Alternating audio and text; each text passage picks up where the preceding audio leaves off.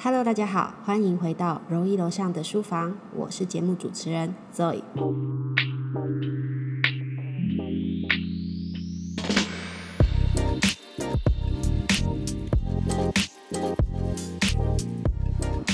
非常开心在这里还能跟大家继续录这个节目，跟大家推荐好书互动。那有在追踪我 IG 的朋友应该知道，我在五月的时候生了一个小 baby，那现在呢也是边上班边顾小婴儿，所以我的时间呢变得很片段。那今天我产后复出的第一本书呢，就想跟大家推荐这本近期读到影响我蛮。深也蛮震撼的一本书，这本书是时报出版的，书名叫做《步步为营》，营呢是输赢的赢。这本书的封面很漂亮，是一种蓝绿色的颜色，然后书名呢很斗大，四个字这样子。作者呢是外国人，等下我再跟大家介绍作者是谁。作者的故事也蛮精彩的。我先跟大家开门见山的说，这本书呢是适合哪些人读？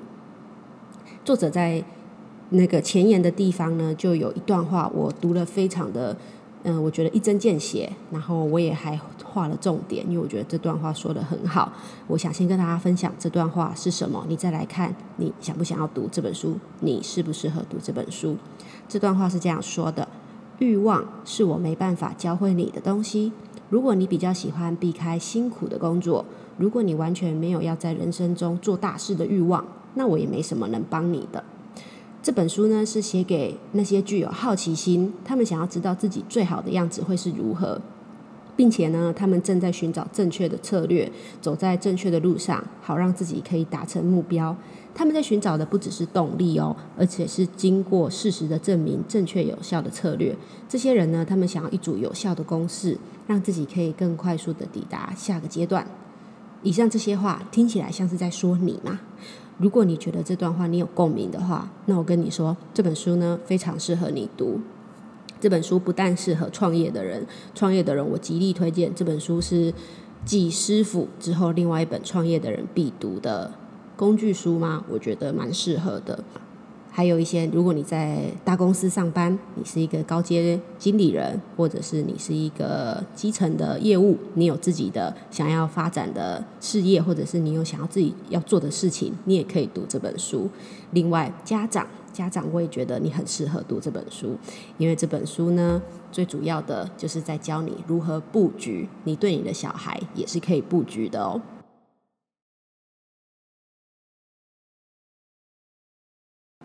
好的，那我接下来跟大家介绍作者是谁，作者的简单故事。因为其实你看一本书啊，最重要的就是作者，作者他做了哪些事情，他有没有资格写这本书？那我觉得这本书的作者非常有资格写这本书。这本书的作者呢，名字叫做派翠克，他经营的 YouTube 频道呢，目前有四百万的粉丝，那观看次数有达到十亿次。他这个频道呢，主要是在访问一些政商名流。然后他曾经访问过 Kobe Bryant，还有小布希总统。那最厉害的呢，是他还经营了一间跨国公司，主要是做金融行销类的服务。那这间公司呢，底下员工有几万名，听起来非常的厉害，是一个很成功、感觉经营有方的执行长。但你一定无法想象，他从小呢，竟然是大家口中那个最不可能成功的人。怎么说呢？因为作者是在伊朗长大的。大家都知道，伊朗是一个战争很频繁的国家。作者也说，他小时候每天看到的就是飞弹飞过来，然后火花，然后火灾的一个景色。对他来说，小时候的成长环环境就是在这种每天都没有饭吃，然后看着战争，身边的人呢都是难民这样子。那他的父母在他小时候几岁的时候做了一个很重要的决定，就是他们觉得一定要逃离这个国家，所以在一天。晚上，父母呢就带着他跟他的兄弟姐妹连夜的逃离伊朗。那他们一开始呢是住在德国的难民营，后来移民到美国，是靠着领救济金的的补助过生活。所以呢，他没有上过大学。他十八岁的时候就去当兵了。那在求职的路上呢，其实也不是很顺利，因为他的英文口音啊，常常被人家取笑。甚至在年轻的时候呢，背过了数百万的卡债。不过他不因此而服输哦，他从一个健身房的最低层的业务做起，慢慢往上爬，直到建立起了如今自己的事业版图。那这本书呢，除了他一边用他自己人生的故事来做简历之外呢，他还把这些步骤公式化、数据化，变成了一套走法。他在书里浓缩了他的这些人生经验，还有商场的做法，汇整出了五个步骤，协助我们这些读者在人生跟事业上可以不再迷惘，然后找到属于自己的制胜棋局。为什么说是棋局？棋局啊，下棋的棋，因为作者一开始就先说了西洋棋的故事。那在这之前，我想问大家，一个伟大成功的企业家跟西洋棋大师。这两个看起来天差地远、八竿子打不着关系的人呢，他们有什么共通点？作者就发现哦，其实他们有一个非常厉害的共通点，就是他们能够迅速的去组织眼前四散的棋子，并且呢，去预测接下来五步棋要怎么走。怎么说呢？作者他看过一部记录挪威西洋棋神童马格鲁斯的纪录片。他说，马格鲁斯在十三岁的时候呢，就获得了西洋棋大师的头衔。很厉害的是，他会设想到高达十五步之后会发生的事。意思就是说，这个西洋棋神童啊，他有能力可以去预测，并且控制对手接下来的动作，是不是厉害的让人家觉得头皮发麻？另外还有一件事情。就是这个西洋棋大师啊，他在正式比赛之前呢，他就已经在脑海里面把这部这局棋走过很多遍了。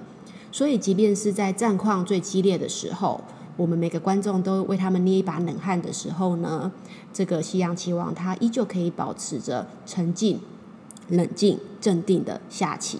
不晓得大家有没有听起来觉得跟企业的创办人啊、执行长他们在做的事情呢，几乎是一样的。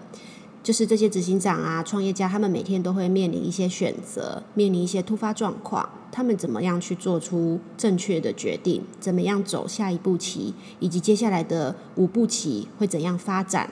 他们是都有预知的能力。另外，这边再跟大家分享一个小故事。我们都知道 Tesla 创办人 Elon Musk，他从小也是下西洋棋的哦。他的弟弟啊，就曾经在某篇杂志报道里面说到，说他哥哥啊。可以预测接下来至少十二步的棋会怎样发展，所以说西洋棋的这个概念可以应用在创业、你的人生都是很很实用的一个方法。那为什么我们要一直强调你接下来至少五步棋你要怎么走？因为那些没办法设想超过一步以上的人啊，基本上他的行为呢都是由本我，也就是 ego，还有他的情绪跟他的恐惧所构成的。例如说，当你底下的顶尖业务威胁你说你不再帮我加薪的话，我就要离职。然后情绪化的你呢，你可能就会这样回应：谁都不能威胁我，或者是说我才不需要你这种业务呢，我再找人就好了。但是懂得布局的谋略家呢，就会开始想接下来几步的反应，接下来几步走该怎么走。这套逻辑我一开头也有说，可以运用在养育小孩身上。今天你的小孩跟你吵闹要糖果要玩具，你就给他的话呢，得到的回应就是他爱死你啦。那你也知道，如果你选了另一个选项，说不行，小朋友不能一直吃完吃糖果玩玩具，那小朋友呢就会大闹一场，并且呢你就要接受他这个负面的情绪。这个情境呢，跟商场许多决定一样。一个是很明显的，你的选择会达到的结果；另外一个呢，就是你好好布局，接下来每一步怎么走，都在你的拿捏之下。那重点是说，我们在下每一步棋的同时呢，也是根据市场的反应或者是竞争者的反应，准备好发动另外一套走法。当你真的变得很厉害的时候呢，你就会去预测说，别人也就是你的对手将会有怎样的反应，也有办法去部署出一套一系列的招数，而且你几乎会是势在必行、无人能敌的这种走法。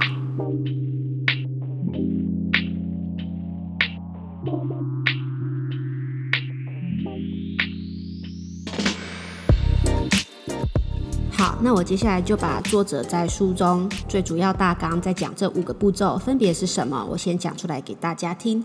第一个步骤是你要彻底了解你自己；第二个步骤是彻底精通推理与判断的能力，也就是关于解决问题、处理问题的能力；第三是彻底去厘清如何建立适合的团队；第四，彻底掌握扩张的策略；第五，彻底学会使用力量。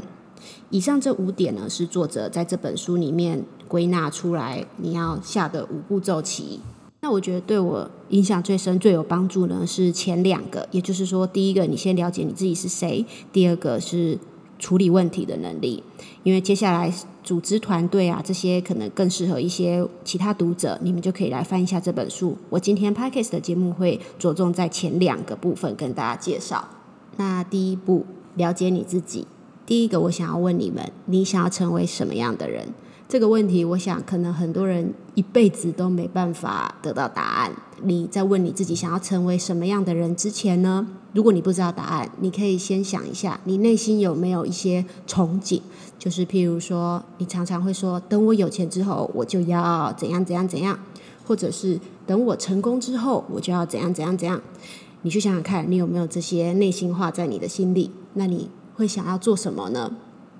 作者啊，希望说大家可以活在未来实现之下，意思就是说，你不需要等到你成功了，你才去做这些事情。你可以先把你自己先活在这个当下，仿佛你希望的未来呢已经实现了的样子。这边我用 IBM 创办人他的亲身故事跟大家解释这个说法。他说他在 IBM 刚创立的时候，他就已经去想象到 IBM 成功变成一个很大公司的样子的一个模型。他知道说，他要让 IBM 成为一家大公司的时候呢，他就要先用伟大公司的方法来行事了。我不晓得大家能不能听得懂这一句话，意思就是说，你要成为一个怎样的人，你就要先用那样子的人的生活方式、他的思考模式来过生活。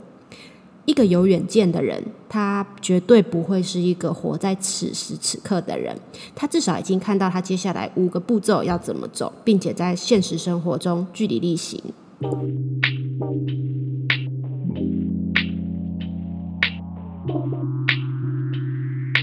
那我们这边已经知道你想要成为怎么样的人了之后呢，你就要先去了解说你自己究竟是谁。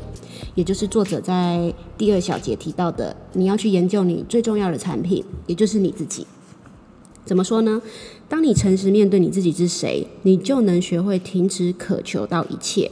如果能听得懂这句话的意涵的人，我觉得你一定是一个已经真的蛮了解自己要什么的人了。这句话的意思就是说，你可以诚实面对你自己。当你看着身边的朋友出国游山玩水、背名牌包、吃美食，感觉好像都不用工作一样，你却可以诚实的跟你自己说：“那不是我要的。”那很好，恭喜你，你知道你自己当下的状态。可是如果你是嘴巴上说你不想要，但是内心又不是这么想的，那这就是嫉妒。嫉妒是一个指标。它就会慢慢的去去侵蚀你的内心，因为其实你很想要，但却又很害怕努力付出去取得。完全的坦诚会让你获得心灵上的平静，让你知道你自己是谁，并且呢，你会想要为了获得你想要的生活，做出必要的行动。当你看到那些其他人的成功啊，包括你刚刚所说的那些拥有你所没有的东西的人呢，你会替他感到高兴。这时候你就会知道你自己是正在活出最好的自己。再说一次哦，如果你是觉得嫉妒的话，那这就是一个指标。你要么呢，就是在对你自己说谎，没有诚实面对你自己想要的是什么；要么你就是缺乏你想要达成目标的纪律。作者说他遇过很多缺乏满足感、不快乐的人。这些人啊，最危险的就是既有野心却又极度懒散的人。这个组合呢，就会产生的，也就是刚刚所说的嫉妒。这是一个很致命的东西。他们呢，会活在像是地狱里面一样，因为这些人他们习惯将自己的格局放得很大很大，也想得到一些了不起的东西。他们会画大饼，他们会说自己要做怎样怎样，但是呢，他们实际的行为却是不愿意付出努力去赚取赚取这些东西。他们可能会作弊，会陷害你。他们总是在找捷径。那这边呢，我也想给大家一些劝告：如果有人赢过你啊，取得更高级的胜利，或者是他们赢得了你想要的东西，你要么你就是降低你自己的期待，让你的期待符合你自己对于工作的认知；要么呢，你就是改变自己的想法，更努力、更兢兢业业的去做你的工作，努力达成自己的目标，并且超越自己的期待。如果这两者你都不愿意做的话，那我觉得你会过得很悲惨。我想分享另外一本书，就是《原则》，它里面有说到一段话，我觉得很很有用。他说：“如果你很努力，也会使用具有创意的方法，那么你几乎想要什么就就能够得到什么。但并不是每个你想要的东西都能够得到的。成熟是有能力拒绝一个好的选择，目的是要去追求其他更好的选择。最后一句话，我觉我想送给我的读者，我觉得这句话真的是很成熟的一段话。那我接下来要讲这本书里面影响我最深观念、帮我改观的一个章节。这个章节的标题叫做“你创造财富的道路：冒号你要当内部企业家还是创业家？”他前面用一段引言说：“金钱只是一个工具，你想去哪里，钱都可以带你去，但是钱无法取代你成为驾驶。”当我们有了前面那些认识你自己，你已经定义好自己想要成为什么样的人之后呢？你接下来就要去想你的下一步。作者说，他并不认为每个人都想要建立一间公司，或者是每个人都想要成为下一个 Elon Musk。他觉得不是每个人都能够做到这些事情的。有些人只想在一间公司里面。当一个好员工，当一个可以发挥创意、为公司带来利益的员工，或者是说他只想经营一间小小的公司，他拥有控制权，他并不想要当富士比前五百大企业里面那些伟人。你要开创一条属于你的道路之前呢，自我察觉非常重要。你要先对你自己诚实，就像刚刚前面讲的那些。或许成为一个创业家不是一条适合你的道路。那这个章节里面呢，就会跟你说，除了创业之外，你还可以做其他也是赚钱很有意义的事情。作者这边说到，他每次去演讲的时候，他都会问观众一个问题：你认识的人当中最有钱的人是谁？大部分的人呢，想都不用想，我们就可以立刻想到自己身边最有钱的人是谁呀？这个时候，作者就会再问观众第二个问题：那那个人是员工还是作为老板？那他是利用员工还是作为老板的这个身份累积出他的财富的呢？每当作者问大家第二个问题的时候啊。整个屋子的人都懂了，从他们的表情呢，就是有一种哇，我的老天爷呀！作者都可以得到这种反馈，意思就是说，其实我们从小啊，不管是学校的教育，或者是大人给我们的教育，就是说，首先呢，你要你要好好的进入一家学校，你要考试考好，你要进入一个好大学。然后甚至是念医学院、法学院、商学院，那你在这个学校表现的很突出的时候呢，你就可以拿到一份很好的工作。那你在这份工作当中呢，一路往上爬，爬到中阶主管，接着就是高阶主管，你就可以一路达到一个安全的目标。其实这些都是一个谎言，在《穷爸爸富爸爸》当中呢，就驳斥了这个迷思。他说，教育是通往致富的道路，但是财富和成功。成功并不会在梯子的顶端等着我们，也就是说，只有你自己对自己的成功负起责任的时候，你才会有更富足的生活，不管是在财务上，或者是情绪上，还有你的知识上。回到最一开始的时候，为什么我说这个章节带给我最大的改观？因为作者在这个章节里面提到的内部企业家，是我以前完全没有接触到的一个名词。在这之前呢，很多本书都是讲说，如果你要成功，你要达到财富自由，一定得是靠自己创业。当然，这也是原因之一。那有些人就是不想要创业嘛，有些人就是不想要管一家大公司。这本书里就提到了这个我之前都没有接触过的名词，叫做成功的内部企业家。他跟我们一般所谓的薪水小偷啊，一般的职员有什么不一样呢？他们是利用企业主的方方式在行动和思考，他们不是为了薪资而工作，他们之所以工作是为了建立某样东西，这样东西呢可以让他们感受到自豪跟满足，他们想要的是获得赏识、获得自主性以及公司的资源，还有这项东西的所有权。内部企业家跟创业家不同的地方在于啊，内部企业家通常是要服从权威的，因为毕竟内部企业家他还是建立在一间公司体系之下，他上面还是有他的主管，主管的上面呢还是有一些股东在的，所以他必须要服从权威。而创业家呢是反抗权威的，这样你能懂他们两个不同之处在于哪里了吗？Google 公司啊，它就是利用这个培育内部企业家的方式在养育人才的。他们鼓励员工将二十 percent 的时间花在他们自己认为对 Google 最有益的事情上面，这让他们拥有了很多的权利，可以变得更有创意，而且创新能力也更强。这二十 percent 之中创造出来的产品呢，包括你我耳熟能详的 Google Mail 啊、Google Gmail，还有 Google News 都是。那作者这边也建议公司要怎样留住这种具有内部企业家潜质的员工呢？首先啊，你的公司一定要有一套正确的薪资结构，最好是呢还要有奖励点子，就是一些奖金，鼓励他们去创作。因为内部企业家最想要看到的是他们努力付出、有所作为、有所创新，公司就会帮他们视为是一个创业家，给予鼓励。也许就是给他们加薪，或者是认股权，或者是其他的东西。如果说你在组织里面看不到这样子的发展，或者是这样子的酬劳，组织呢就有可能留不住具有内部企业家潜质的人。那如果你天生就是一个有创业家特质的人，你想要成为一个创业家，那你创业的理由就必须要超越财富，因为拥有一家公司的过程啊是非常痛苦的。如果你只为了钱，是很难忍受这种痛苦的。简单来说，你会撑不过去。对于很多人来说，创业家表面的荣华富贵啊，确实是一个很重要的动机。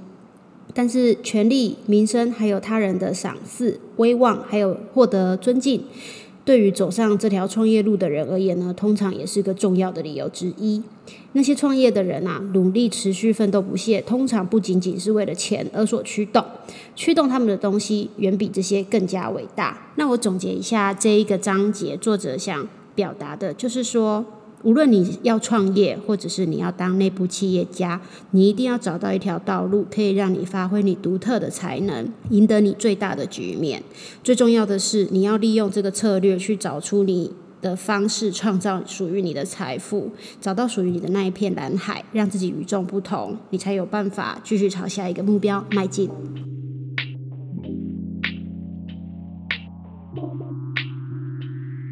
第二步骤，作者说的彻底精通推理与判断的能力，基本上呢，就是在教你如何处理问题。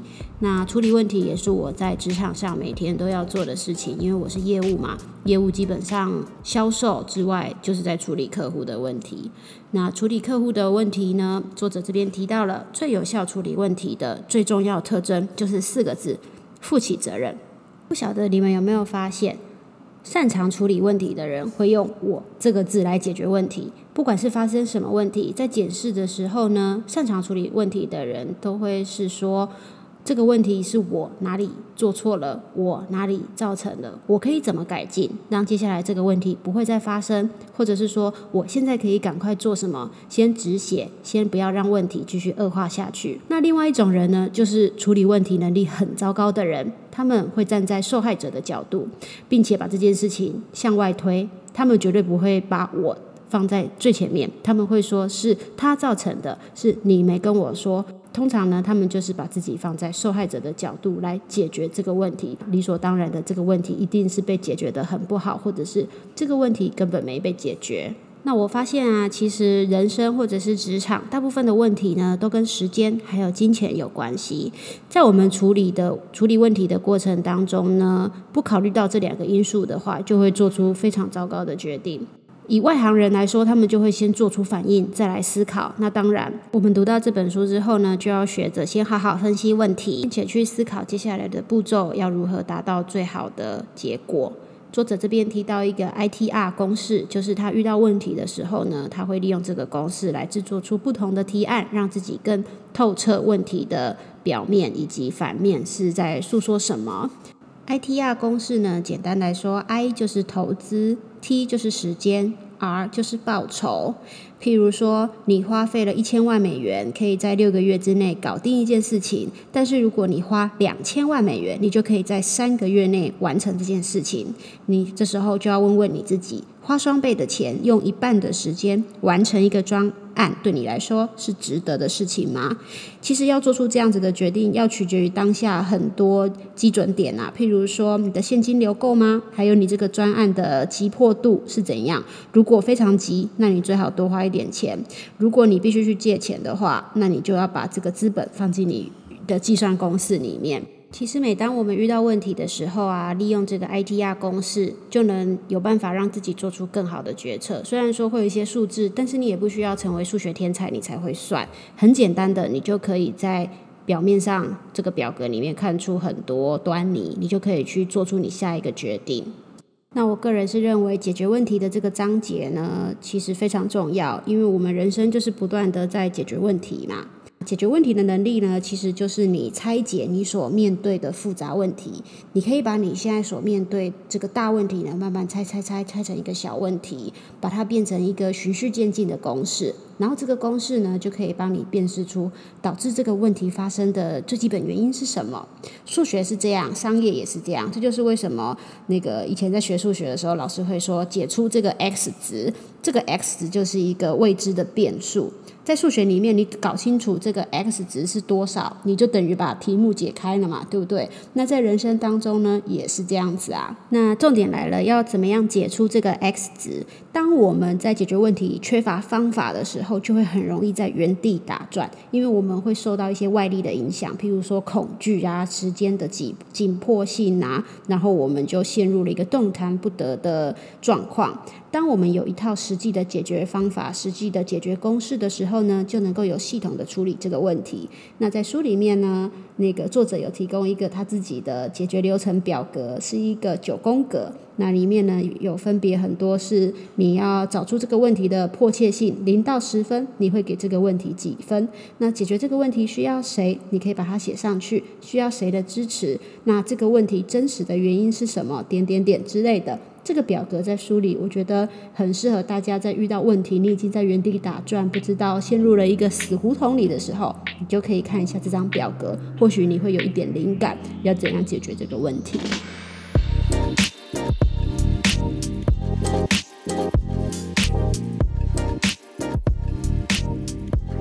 那我介绍了作者五步骤当中的前两步呢，我觉得就已经非常精彩了。那接下来的他的第三、第四、第五步，分别是彻底厘清该如何建立合适的团队，还有彻底掌握扩张的策略性，彻底精通如何使用力量。其实内容都很精彩，但是我觉得我今天 podcast 里面呢，因为时间的关系，我只想要介绍影响我最深的前两段。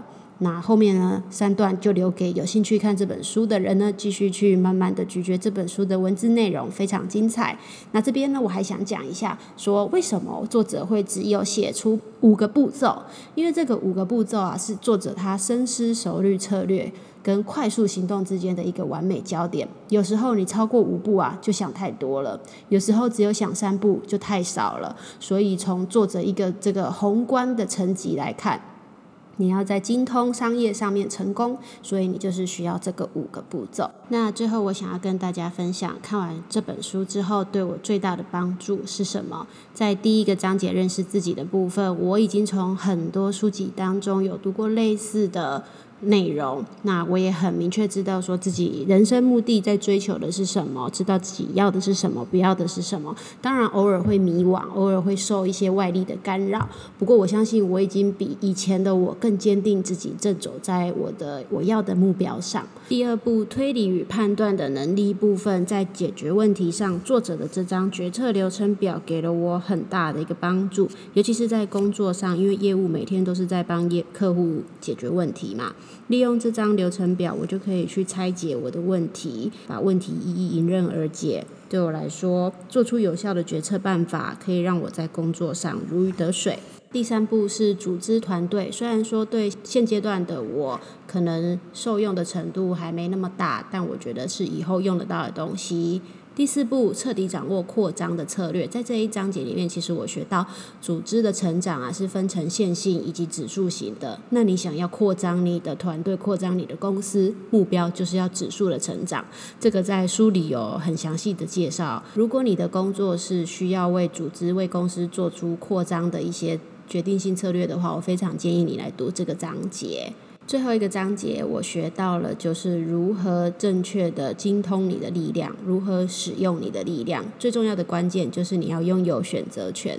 你公司的主要营收绝对不可以只放在一个客户上，意思就是说，这个客户对你公司营业额的占比绝对不可以占一半以上。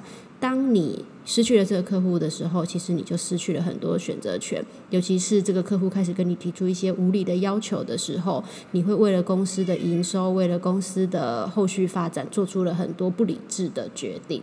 好的，这本书的分享就到这边。我的总结就是这本书对我来说是今年度算影响我蛮深的一本书，很推荐给大家。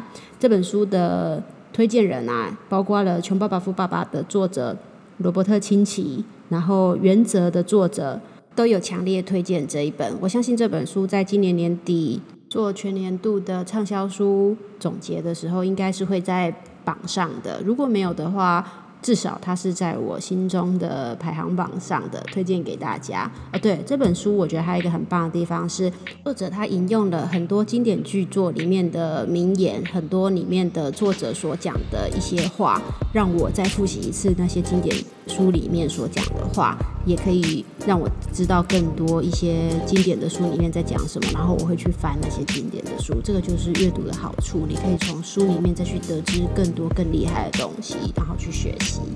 好啦，以上就是这一本书跟这集的内容，希望大家会喜欢。